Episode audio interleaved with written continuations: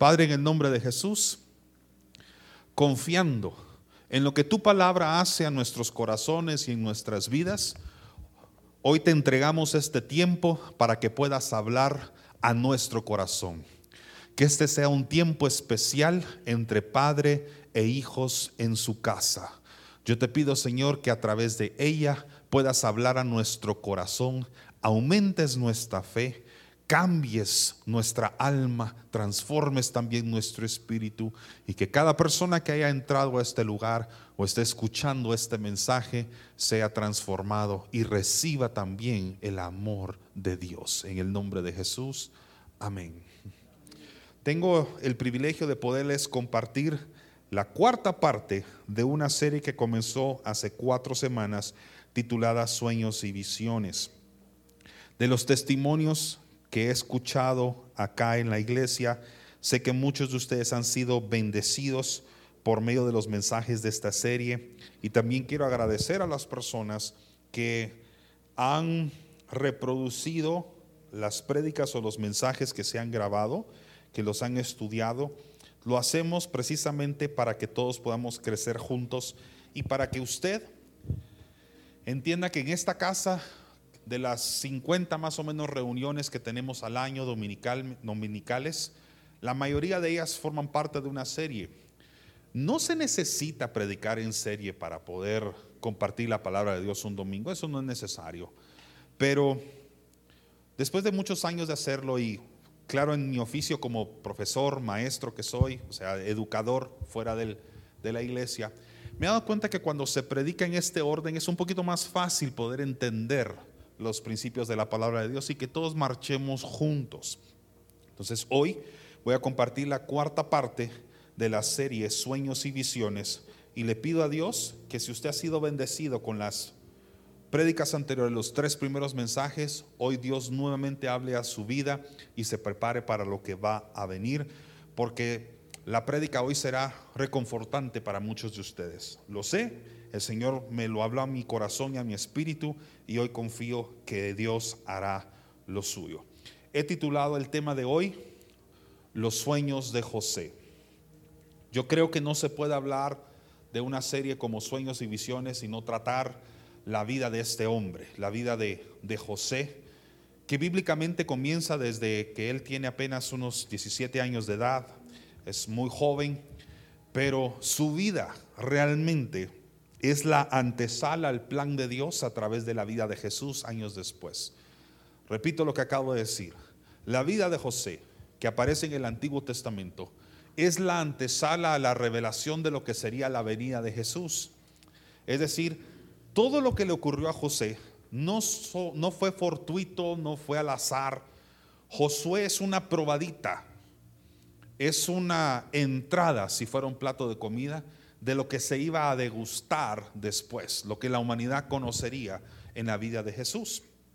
Y la vida de José se puede resumir en muchas formas, pero yo lo voy a hacer en cuatro escenarios, cuatro escenas importantes. Si hubiéramos filmado la película de José, tendría cuatro partes importantes, cuatro partes que creo yo resumen su biografía.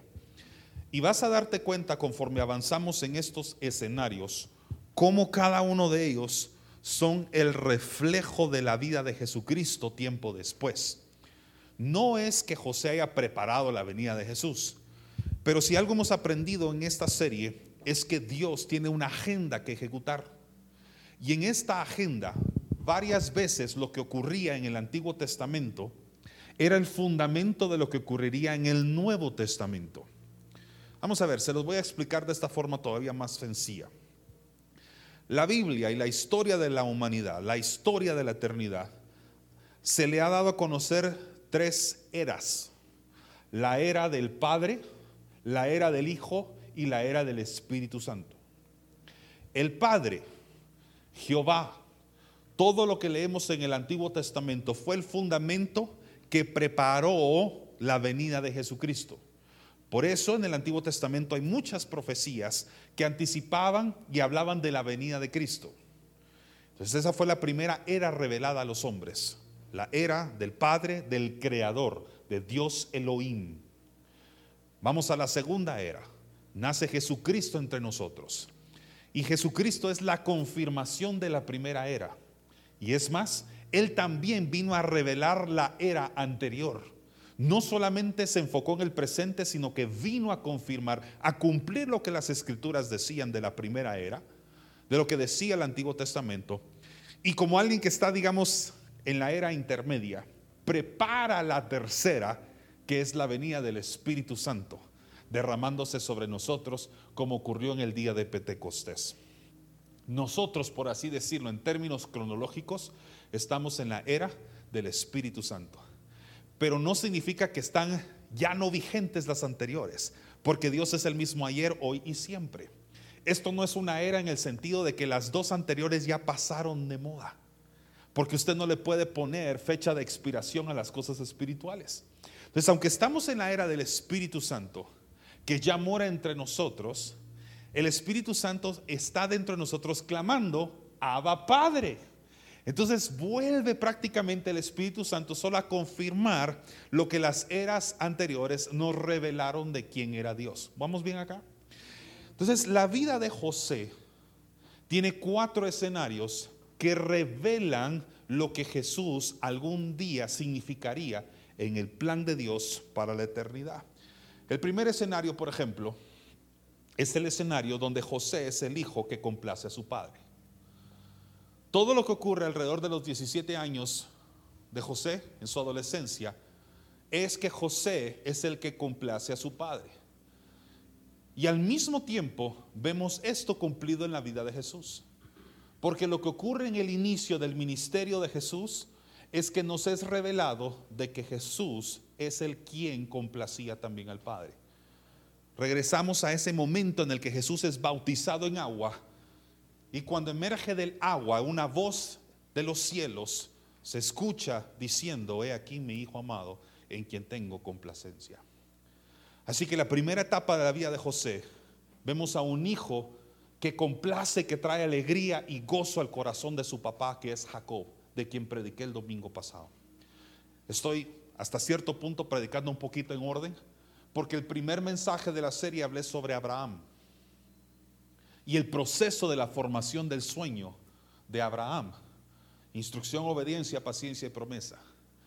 En el segundo mensaje, en el segundo mensaje de, la, de, esta serie, y el tercero y el cuarto, empiezo a formar parte del legado de este hombre.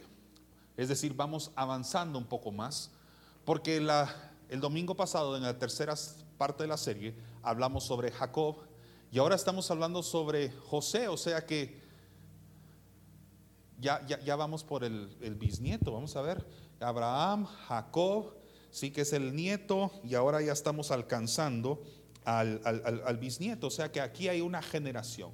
Y vemos a José de primero, en la primera parte, y lo vamos a leer en unos instantes, complaciendo el corazón de su papá.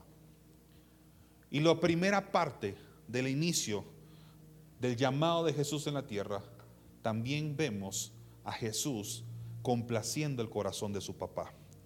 Escenario número dos, vemos ahora a José siendo abusado y vendido por sus hermanos.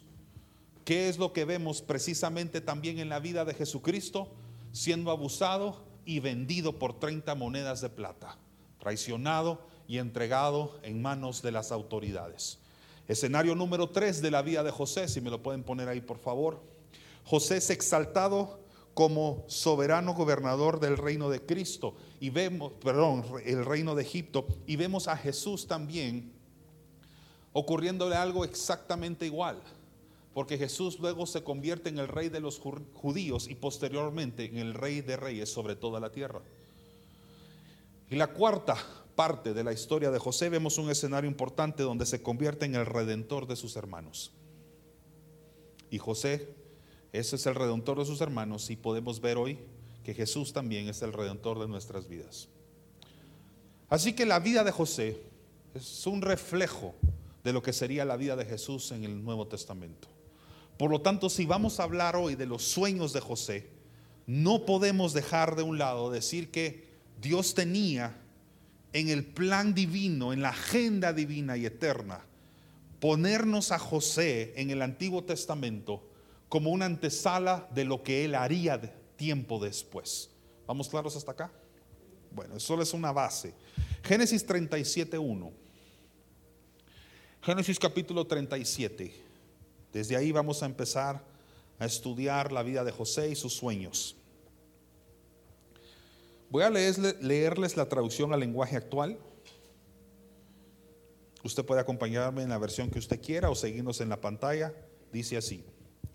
Esta es la historia de Jacob, que vivió en la tierra de Canaán, donde antes su padre había vivido como extranjero. Cuando José tenía 17 años, ayudaba a sus hermanos, los hijos de Bilá y de Silpá, a cuidar las ovejas. Todos digan cuidar las ovejas. Ok, aquí encontramos a José haciendo algo que no necesariamente es su llamado final o su destino final. José estaba haciendo una tarea común, pero que no necesariamente es la misma que termina siendo en el escenario número 4.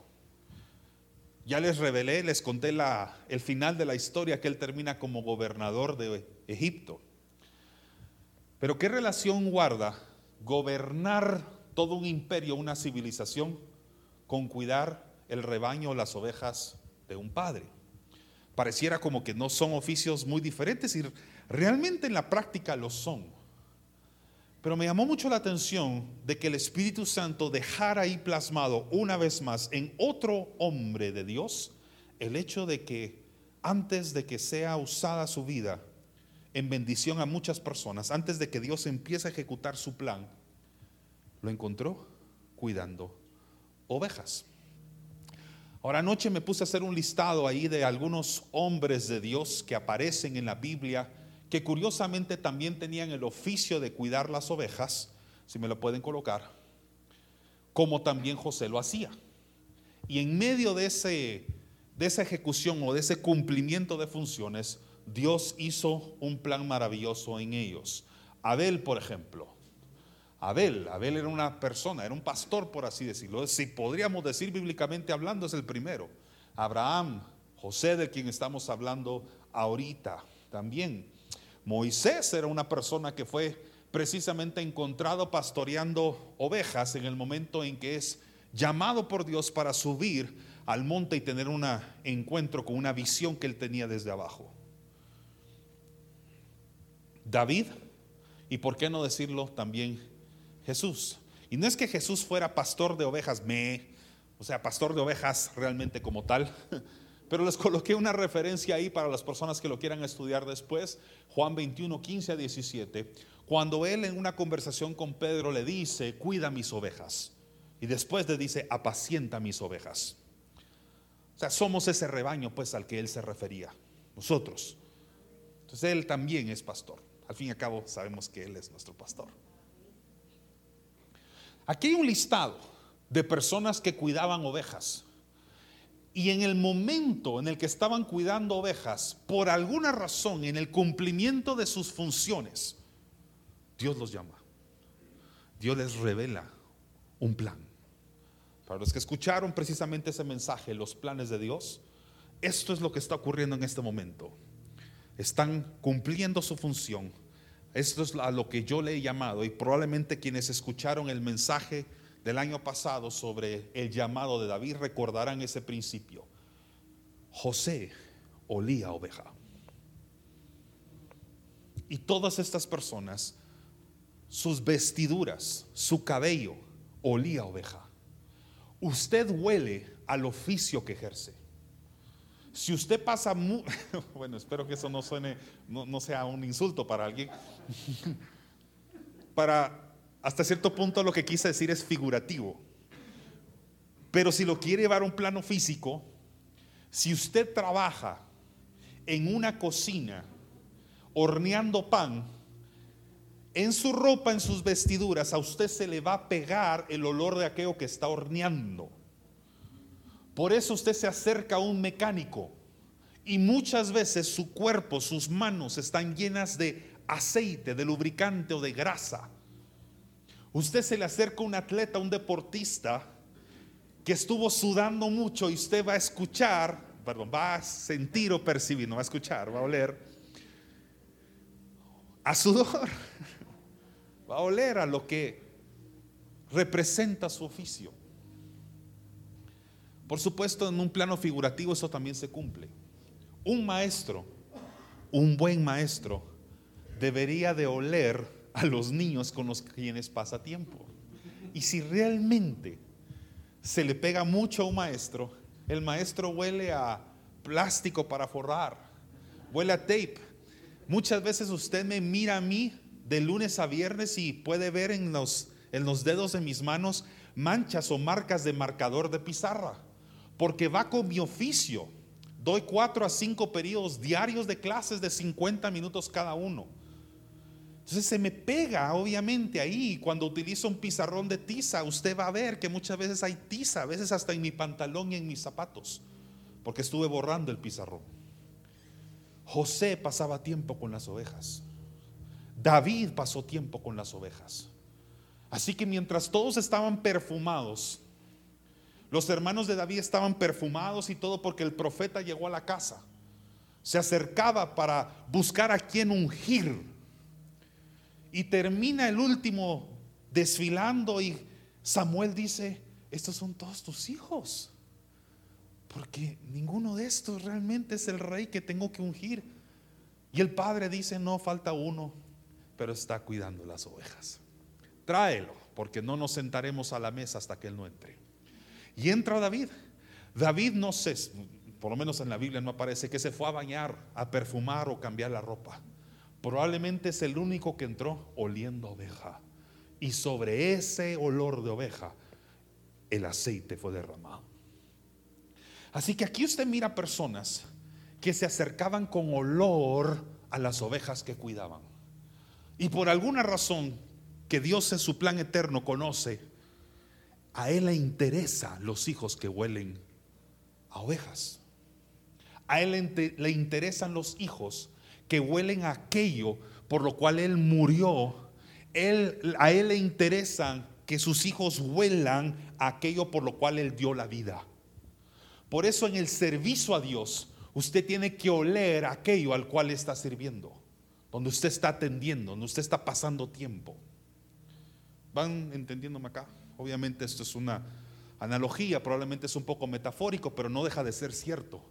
Y curioso, que los llamados grandes de estos hombres, las intervenciones de Dios más grandes en las vidas de estos hombres, tiene que ver en un momento donde se dedicaban al cuidado del rebaño.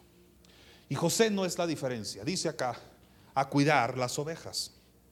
Pero José, dice la escritura, le contaba a su padre lo mal que se portaban sus hermanos.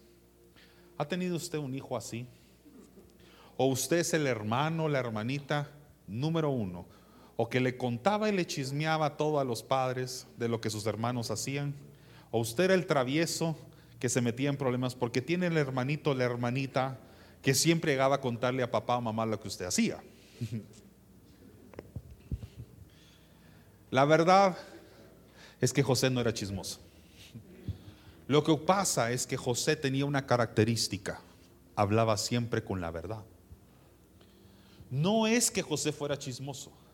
De hecho, José llevaba una vida muy intachable, salvo de la típica del típico error de la que lo que la mayoría de predicadores hablamos de José, que fue contar su sueño por todos lados imprudentemente y que obviamente casi le costó la vida. La Biblia, si usted lee la historia de José, no habla de errores grandes que José haya cometido. Ni cuando se metió con la esposa de Potifar. Salió huyendo. Otros hubieran quedado, hubieran aprovechado la oportunidad. Él huyó. No se habla de los pecados y los errores de la vida de José. Así que no podemos insinuar de que José era un chismoso. Lo que pasa es de que José hablaba con la verdad. José tenía la verdad.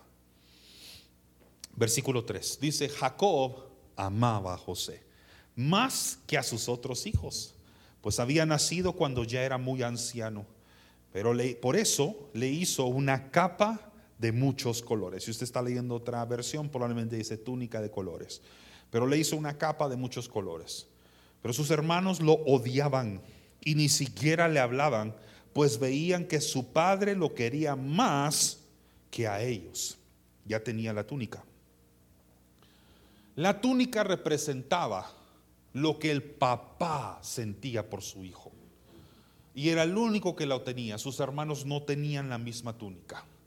Y algo para mí sumamente valiente de la vida de José es que a pesar de que la túnica representaba el reproche, el odio, la envidia de sus hermanos hacia él, él no se la quitó. Decidió dejársela puesta a pesar de que las circunstancias eran adversas. Que eso despertaba las emociones incorrectas en las otras personas. Él se enfocaba más en el amor de Dios hacia él que el odio y la envidia que los demás tenían por él. Sabes, hay un momento en tu vida en que Dios te va a marcar y llamar porque te ha visto como alguien diferente. Entonces va a colocar una túnica sobre tu vida. No necesariamente es una túnica física, no es una ropa, no es un saco, no es un vestido de colores, sino que es algo que te va a hacer destacar o distinguir. Así actúa Dios. Va a llegar un momento, y aquí alguien necesitaba escuchar eso, que la túnica de colores que Dios puso sobre tu vida va a ser o va a producir odio, envidia, celos o falta de entendimiento de las demás personas hacia lo que Dios quiere hacer en ti o a través tuyo. Es tu trabajo no mantenerte enfocado ni distraído por el odio que la gente tiene en contra tuyo, la envidia que las personas tienen contra ti, sino que es tu trabajo permanecer enfocado en quién te puso la túnica y no en quién te la quiere quitar. Pasamos mucho tiempo ocultando los talentos, los recursos, las virtudes y las cosas buenas que Dios puso a nosotros, porque vemos que a los ojos de la humanidad y la sociedad, los amigos, las personas más cercanas, tristemente puede ser hasta los hermanos de la iglesia, nos dicen, es que tenés algo diferente y eso me incomoda a mí. Y en lugar de tú quitarte la túnica, en lugar de tú estar enfocado en las personas que están viendo la túnica que Dios te puso, tú tienes que estar enfocado en recordar quién fue el que te la puso y por qué te la puso. Un papá se la colocó. Un padre llamado Dios te ha puesto una túnica de colores para hacerte destacar en áreas donde tal vez otros no destacan igual que tú. Él soberanamente, como Dios, que no le rinde cuentas a nadie, decidió darle a José una virtud, un talento, un sueño. Y aquí hay personas sentadas a quienes Dios eligió para confiarles una visión, un proyecto, un sueño, que si tú se lo cuentas a las demás personas, las personas crecerán envidiosos delante de ti o alrededor tuyo.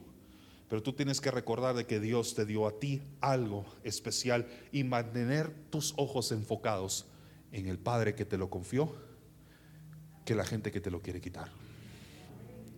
Creo que una de las lecciones más admirables de la historia de José para mí es esa. Yo crecí siendo muchas veces odiado por talentos, virtudes que desde niño yo ya tenía y si soy muy franco, muchas veces le pedí a Dios que me quitara la túnica.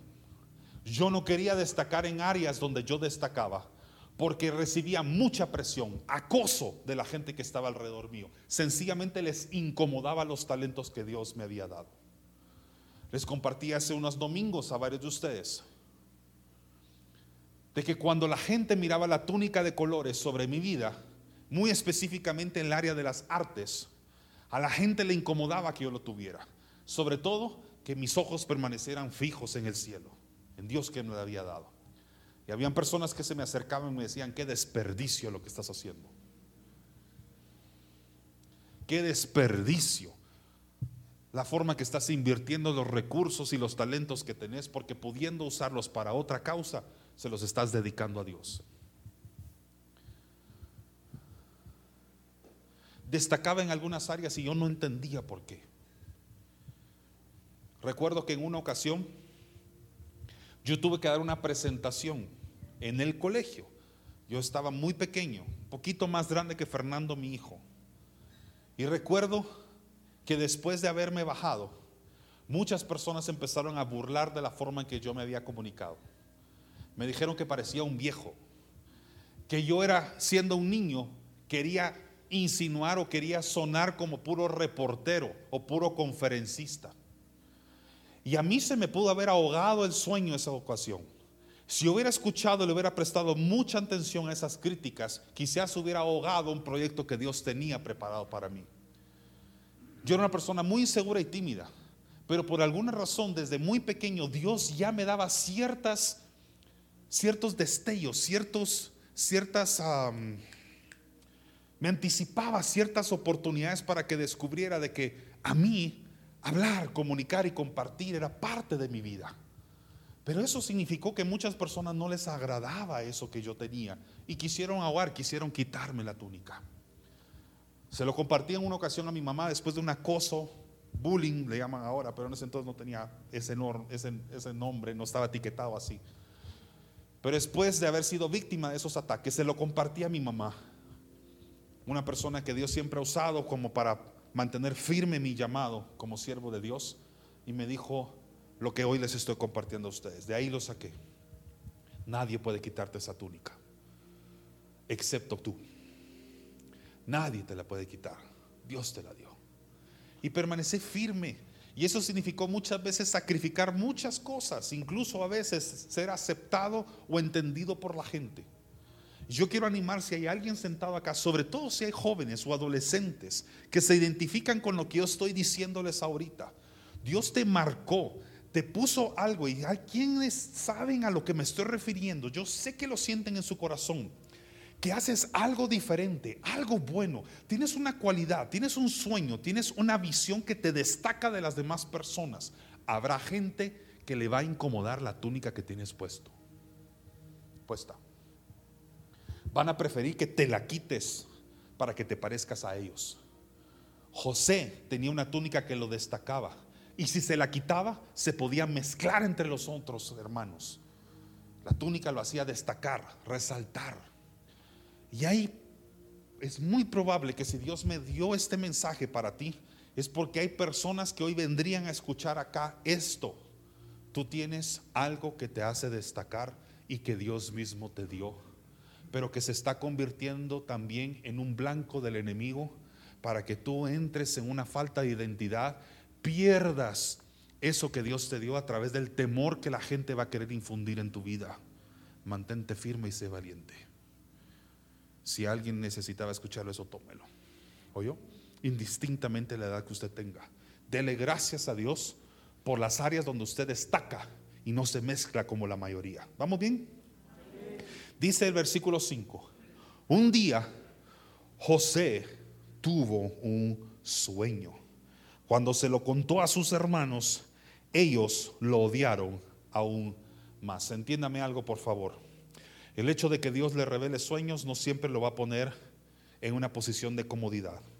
Espero que si algo aprendió usted el domingo pasado en el mensaje del sueño de Jacob, es que muchas veces los sueños más grandes Dios los revela en los tiempos más incómodos. Si a usted Dios le dio un sueño, Brinque de alegría de que Dios le confió uno de sus planes y sus secretos, pero prepárese también para la oposición. Porque Dios nunca va a dar una visión sin que el enemigo se encuentre, encuentre oportunidades para poner oposición. Siempre con la visión vendrá oposición. Viene provisión y todo lo demás que proféticamente nos declaran, pero lo cierto es que también viene oposición. La visión de Dios es traer al Mesías, a su Hijo aquí a la humanidad, pero el enemigo se encargó de poner oposición a la visión de Dios. Sabemos de que Dios siempre va a triunfar, pero eso no significa de que no vamos a sufrir. Y José, en medio del sueño que Dios le dio, está por empezar la etapa o la temporada más difícil, cruel de su vida. Y quiero decirlo porque hay muchas personas que todo el tiempo están diciendo, Dios dame un sueño, Dios dame un sueño, y no saben en lo que se están metiendo. Es un acto enorme de irresponsabilidad caer en una etapa emocional donde decimos, como Dios me va a dar un sueño, Dios me va a dar una visión, ahora todo lo tengo resuelto. Dale gracias a Dios que quizás el sueño todavía no te lo ha dado porque no estás preparado para recibirlo. Hay un momento en el que Dios te va a revelar su plan perfecto para ti, un sueño especial para ti, algo que quiere ejecutar en su plan o su agenda eterna. Pero mientras no te lo esté dando, no te lo esté dando, solo sea agradecido. Ya viene tu momento. La mayoría de personas se emocionan cuando Dios le dice, Dios te va a dar un sueño. Dios a mí me dio un sueño hace muchos años. Algunos de ustedes lo conocieron. Dios me reveló parte de su plan para mi vida a través de un ministerio que se llamó Ministerio Ondas. Ese ministerio activamente duró más o menos unos 10 años, tal vez un poco menos. Cuando a mí me dio el sueño, a finales del año 2004 y principios del año 2005, y empecé a escribirlo y a fundamentarlo, estaba en lo que yo llamo la etapa emocional. Me emocionaba pensar en mi sueño. Yo me sentía José el soñador, me sentía la que tenía la túnica y le compartía a las personas mis sueños sin darme cuenta que cada persona que yo le compartía encontraba un amigo y un enemigo al mismo tiempo. No toda la gente lo entendía. Y como ministro de Dios, a veces las épocas más difíciles de mi vida las he sufrido en el mismo sueño que Dios me dio. Sin embargo, se convirtió en la plataforma para que yo entendiera y conociera cada vez más a Dios.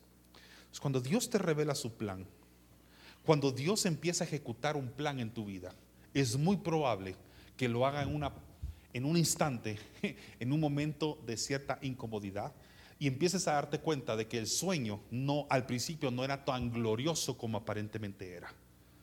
Pero no te desesperes. Dios te está preparando, Dios te está metiendo en una escuela, en una universidad que por intensa que sea, al final valdrá la pena. ¿Vamos bien acá?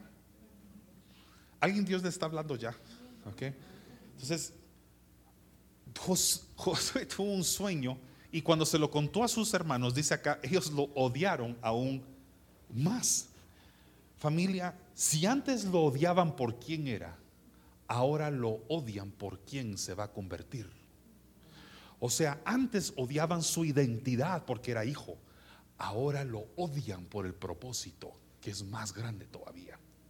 O sea, si al principio la gente se incomoda por la túnica que tienes, porque destacas y eres diferente, va a llegar un momento donde llegará un nuevo nivel de ataque.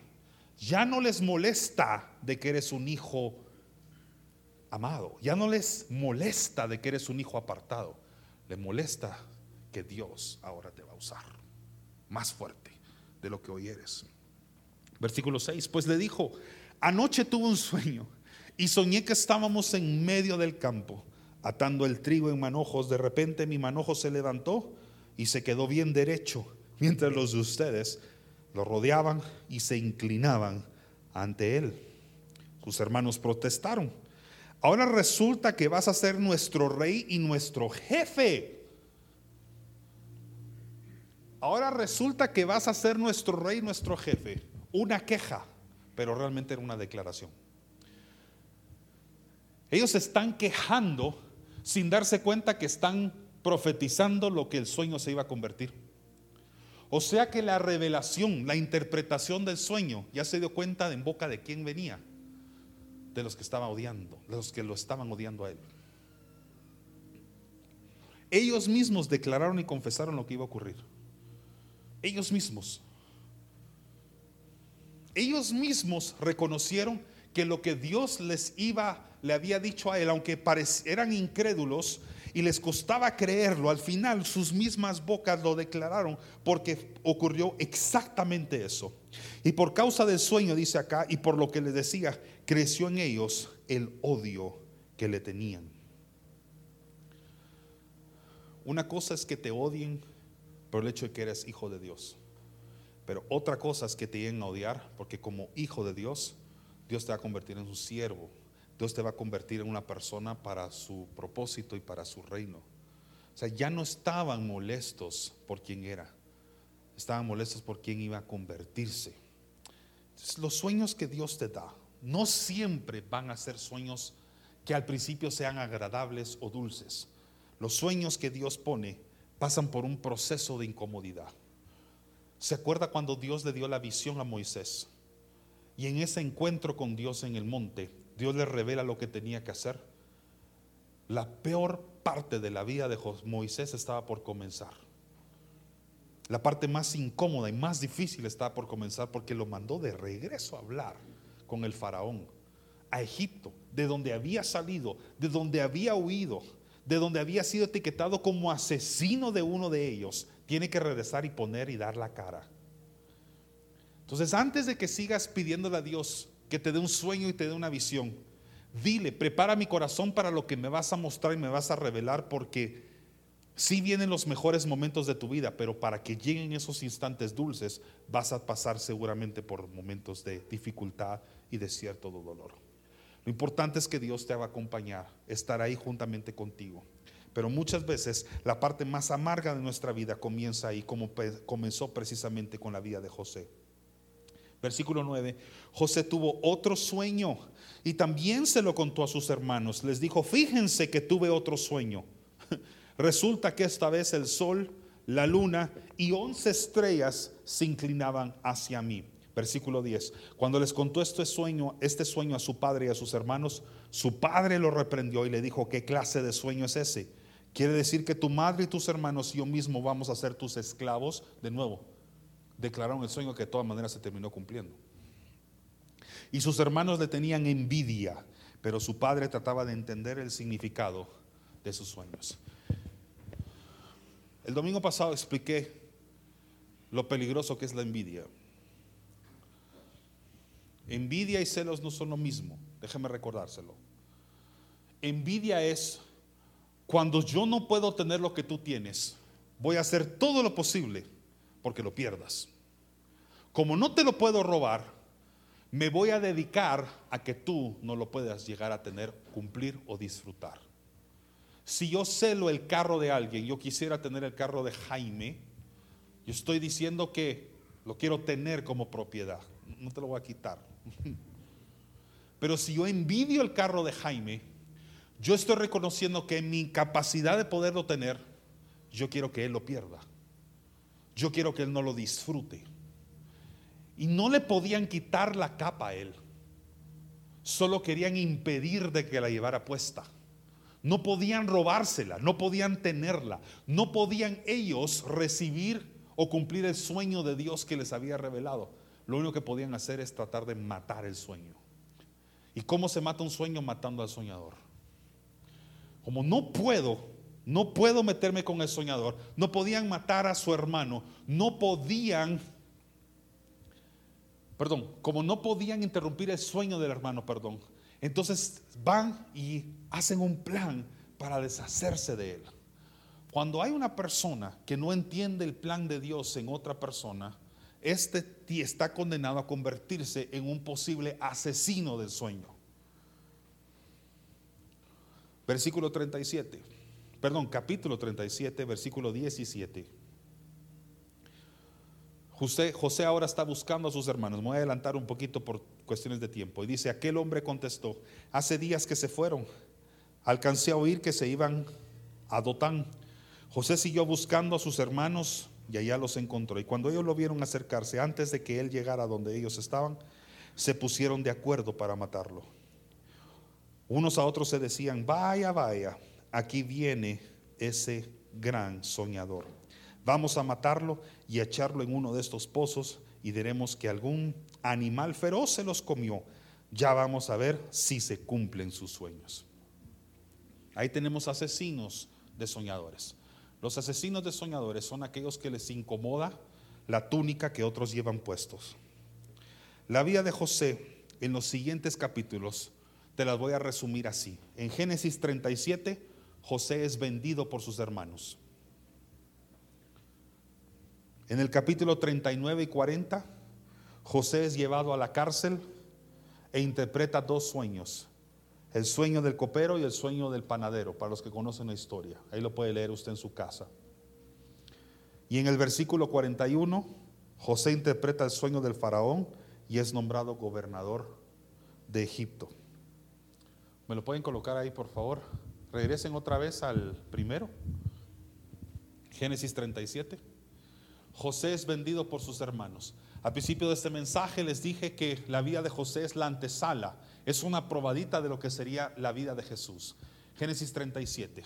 Jesús es, perdón, José es vendido por sus hermanos y podemos ver precisamente en los evangelios antes del cumplimiento de su venida Jesús es vendido también por uno de sus discípulos, traicionado. Versículos, pues, capítulos 39 y 40, José es llevado a la cárcel e interpreta dos sueños. Después de ser vendido, ¿sabe qué fue a hacer Jesús? Fue llevado también a una especie de cárcel. Fue llevado precisamente en frente de los gobernadores de Roma. Fue llevado a un juicio delante de los emperadores. Génesis 41, José interpreta el sueño y es nombrado gobernador. Jesús al final de su ministerio no solamente cumple el sueño de Dios, sino que también es nombrado Rey de Reyes y Señor de Señores. Y hoy está sentado a la diestra del Padre. La vida de José es un reflejo de la vida de Jesús. Y nosotros fuimos llamados a ser como Cristo. Y posiblemente vamos a sufrir también como Él sufrió. Vamos a padecer sus sufrimientos. La Biblia lo dice. A veces queremos tener una vida muy dulce, una vida exonerada de las tribulaciones y el dolor. Y lo cierto es que los sueños y visiones que Dios nos daba acompañados a veces de momentos y tribulaciones difíciles. Y la razón por la que decidí insertar en la cuarta parte de esta serie este mensaje es para dejar claro que los sueños, y las visiones que Dios nos da muchas veces van a incomodar ciertas áreas de nuestra vida pero nos van a preparar para lo que viene después. Hay personas aquí que Dios ya les confió ciertos sueños y visiones y han sido atacados porque la túnica de colores ya fue colocada sobre ustedes. Y lo que normalmente muchas veces nosotros hacemos es que agarramos la túnica y la guardamos en el closet, en el armario, juntamente con las demás túnicas o prendas que tenemos. No la queremos sacar a la calle porque no queremos que nos vean como un hijo apartado para el propósito de Dios. No queremos destacar entre los demás porque sabemos que eso significa que seremos víctimas del odio y de la envidia de las personas. Pero yo creo que Dios te trajo aquí o te está haciendo escuchar esto para animarte a que no te quites la túnica que estás tentado a quitarte en este momento. Porque te diste cuenta que desde el momento en que tu padre te la puso, las cosas se pusieron más difíciles. Pero te quiero animar a que no te la quites, que seas valientes y que aprendas y te sujetes al proceso por el cual Dios te quiere llevar porque algo grande sacará de ti. Y no solamente para ti, sino que serás de bendición a muchas personas y generaciones a causa de tu obediencia y fidelidad. Si a alguien le cayó esto, diga. Y hay ciertas lecciones que creo que nos deja esta, este mensaje. Número uno, es de valientes ser diferente y decir no me voy a quitar la túnica. Es de valientes ser diferente es de valientes en una época, en una era, en una etapa de la humanidad donde pareciera que el mundo lo quiere globalizar y hacer que todo se vea igual y parecido, que tú destaques y no te amoldes a lo que las demás personas están haciendo. Es de valientes decir que vamos a ser una iglesia cristocéntrica en medio donde todas las iglesias cada vez se parecen más y decir, no, aquí se va a predicar el Evangelio de Dios. Y aquí no nos vamos a separar de lo que Dios nos ha mandado hacer. Es de valientes querer destacar y no parecernos igual a los demás. Es de valientes que tú te pongas de pie y digas, voy a brillar y voy a resplandecer como Dios me mandó a brillar y resplandecer y no me quitaré la túnica. Eso puede ser que tú vas a ser el hombre que va a decir, seré fiel a una mujer, fiel a una esposa. Y aunque esté rodeado de una sociedad donde parece que la infidelidad cada vez es más común y aceptada, yo voy a permanecer fiel a la mujer, a quien le juré amor eterno siempre. Eso significa que tú puedes estar en un colegio, una escuela, universidad, donde pareciera que todos están viendo cómo se salen con la suya, donde todos parece que están conspirando para hacer las carreras más fáciles. Y tú decir, no, yo tengo un llamado diferente en este colegio, en esta escuela. Y aunque yo sea víctima a veces del acoso, voy a destacar porque Cristo está conmigo. Atrévete a ser diferente. Por eso el pacto que hacemos como hombres valientes, los que lo hemos hecho, es porque dijimos vamos a ser diferentes, no nos vamos a moldear a lo que la sociedad dice que somos los hombres. Segunda lección, los sueños terminan siendo muchas veces diferente de lo que soñamos familia. Sabes, al principio a sus 17 años, en esa inocencia José pensó que su sueño era de estatus, solamente para darse cuenta ya en el, en el capítulo 41 de que su sueño nunca fue de estatus, fue de servicio. Al principio él pensó que el sueño era que nada más sus hermanos, su familia, iban a doblar rodillas delante de él y aunque en efecto eso físicamente llegó a ocurrir, fue para darse cuenta de que todo era porque algún día él los serviría, se pondría al servicio de sus hermanos y su propio padre. Cuando tú revelas, perdón, cuando Dios te revela el sueño y lo recibes, prepárate para madurarlo y entenderlo. Porque muchas personas a veces reciben el llamado y los sueños de Dios, pero todavía están en la incapacidad madura de poderlos entender y ejecutar como Dios lo quiere. Y por eso pasamos por ese proceso. Si José no hubiera pasado por el proceso de ser vendido, de ser casi prácticamente asesinado o víctima de un asesinato, Dios lo protegió de ser seducido incluso para poder caer en fornicación, si no hubiera pasado por esos momentos intensos hasta el punto que llegó a la cárcel, siempre hubiera pensado que el sueño que Dios le había dado era lo que él había interpretado a los 17 años. Dios usó todos esos momentos de crisis para darle madurez, madurez para interpretar correctamente el sueño. A cualquier adolescente hoy le dicen usted va a ser pastor y lo primero que piensa es, wow, predicaré a un montón de personas desde un púlpito y toda la gente escuchará y aplaudirá cada vez que yo digo algo bonito y dirá amén cada vez que yo suelto algo bonito. Así lo interpretaba yo a mis siete años de edad cuando me decían que sería pastor. Todos los momentos de dificultad que como pastor he recibido hasta el momento, mientras Dios me ha dado la fortaleza para no quitarme la túnica, fue para llegar a este punto y entender que nunca pastorear fue para ser servido, sino que siempre pastorear fue para entender que fui llamado a servir. Cuando Dios te da el sueño, cuando te revela, cuando te da la primera degustación, todavía estás probablemente inmaduro para entender todo lo que Él va a hacer después. Solo tienes que sujetarte al proceso. ¿A cuántos hombres o mujeres de Dios no, les ha revelado el Señor que en sus sueños de que serán grandes músicos, adoradores o cantantes? Y al principio piensan que todo va a ser estar en estudios de grabación, agarrar las plataformas llenar estadios y solamente se dan cuenta que el proceso fue muy difícil, muy pero muy difícil. Pero si tú resistes y eres valiente y no te quitas la túnica, vendrá un momento en el que te darás cuenta que nunca se trató de que la gente levantara las manos y que tú fueras famoso. Siempre se intentó, todo el tiempo el sueño se trató de que quien sería famoso sería Jesús a través tuyo y que tú estás llamado a servir y no ser servido. Pasa tiempo antes de que entiendas eso. Y mientras no lo entiendes, probablemente vas a pasar por pruebas más complicadas y difíciles. Quizás hoy estoy predicando desde un púlpito de humildad y hasta cierto punto testificando de cómo Dios tuvo que trabajar eso en mí para que yo lo llegara a entender. Llega un punto donde, para los que les gusta la predicación, porque sé que aquí hay muchos, por lo que me han contado,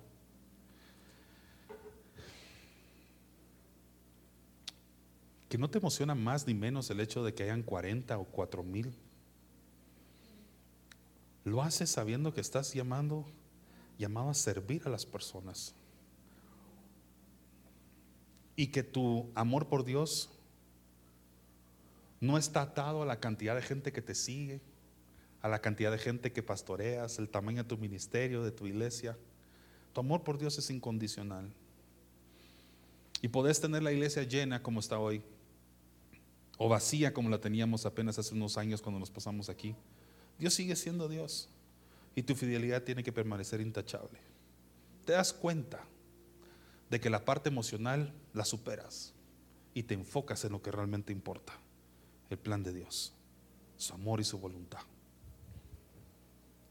Espero que tenga sentido eso que dije. Creo que hoy estoy predicándome mucho a mí también. Tercera lección. Y esto creo que con esto voy a cerrar. José no siguió su sueño.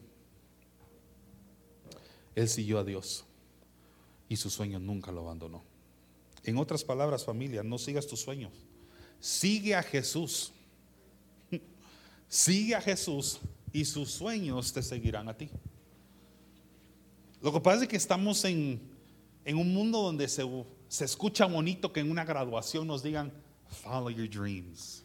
Sigue tus sueños. Es más, nuestros sueños muchas veces son malos. Nuestros sueños nunca se van a comparar con los sueños de Dios para nosotros. No sigas tus sueños, sigue a Cristo. Y los sueños de Cristo te van a seguir a ti. Si algo admirable de la vida de José es que José nunca fue a buscar sus sueños. Él solo no se pegó, despegó de la fidelidad hacia Dios que le había dado la túnica. Y los sueños nunca lo abandonaron hasta que se llegaron a cumplir. Otra, así como follow your dreams se dice en inglés, sigue tus sueños en español, no lo siga, siga Cristo. Aquí hay otra. Follow your heart. Su corazón, donde están los malos pensamientos, la lascivia, la fornicación, todas las peleas, todas las discusiones. Follow your heart. Eso suena como bien bonito, de una forma humanista. Pero por el amor de Dios, no siga su corazón. Todas las cosas que están albergadas en el corazón de las, son de las que le estamos entregando constantemente a Dios y pidiendo que Dios constantemente las lave y las sane y purifique. No siga su corazón. Siga a Cristo. Siga a Jesús. En su graduación, en su promoción, habrán muchos que dirán, voy a seguir mi corazón, por seguir su corazón. ¿Cuántos de nosotros no nos hemos metido en serios problemas? Hasta sentimentales y emocionales, y aquí un montón dirían, amén por, por haber seguido en su corazón, haber seguido su corazón y no haber seguido a Cristo, cometió errores como yo también los cometí. Desde que entendí esto de la vida de José y sus sueños, yo decidí seguir el sueño de Dios y dejar que las cosas luego me sigan a mí. Busca a Dios y su justicia todas las cosas demás serán añadidas. Todo lo demás será añadido a tu vida. Busca al Señor. Busca y síguelo a Él. Creo que el éxito ministerial de los apóstoles fue que siguieron a Cristo. Lo siguieron. Es más, antes de ser apóstoles, ¿sabe qué hacían? Seguir a Jesús. Dios les empezó, perdón, Jesús les empezó a revelar los misterios de su reino y lo que llegarían a ser. Se los fue dando poco a poco. Pero ninguno, excepto Judas, ninguno, excepto Judas, se dejó seducir por el llamado y el sueño. Donde Jesús se movía, ahí se movían esos once. Ahí se iban esos once. Siga a Jesús. No siga solamente su sueño de pareja o matrimonio. No, siga a Cristo y su matrimonio va a ser bendecido. Yo sé que ustedes tienen planes muy buenos, pero nunca se compararán con los planes de Dios para usted. Los planes que tengo para ustedes, solo Dios los conoce. Jeremías 29. Sujétese a Él, péguese a Él. ¿A quién Dios ya le habló? Amén, porque a mí ya me habló. Cierre sus ojos ahí donde están unos instantes, por favor. Yo siento que este es un momento para entregar nuestros sueños personales al Señor, para que los sueños de Él se cumplan mejor en nuestras vidas. Yo no estoy diciendo que lo que has soñado hasta el día de hoy sean sueños malos o incorrectos o malintencionados. Pero yo quiero hacer un llamado para que te sujetes al plan de Dios a tu vida. Siento en mi corazón que la razón por la que prediqué este mensaje es porque había personas aquí sentadas o escuchando este sermón, esta prédica, este mensaje, para motivarlos, para exhortarlos a que no se quiten la túnica de colores que Dios les puso. Esa túnica representaba el amor de un padre hacia un hijo. Y hay talentos, recursos, dones que Dios depositó aquí, que fue una forma en la que Dios expresó su amor hacia ti diciendo, porque te amo, te hice diferente. Porque te amo, puse esto en tu vida. Y antes de que sigas siendo tentado a soltar la túnica y guardarla cómodamente en el armario o closet de tu dormitorio. Quiero exhortarte a que la mantengas puesta. recordando de que aunque hay personas que te estén rodeando, que no entiendan lo que Dios está ejecutando en tu vida, no lo acepten, lo odien y lo quieran ahogar, mayor es el que está contigo que el que está en tu contra. En el nombre de Jesús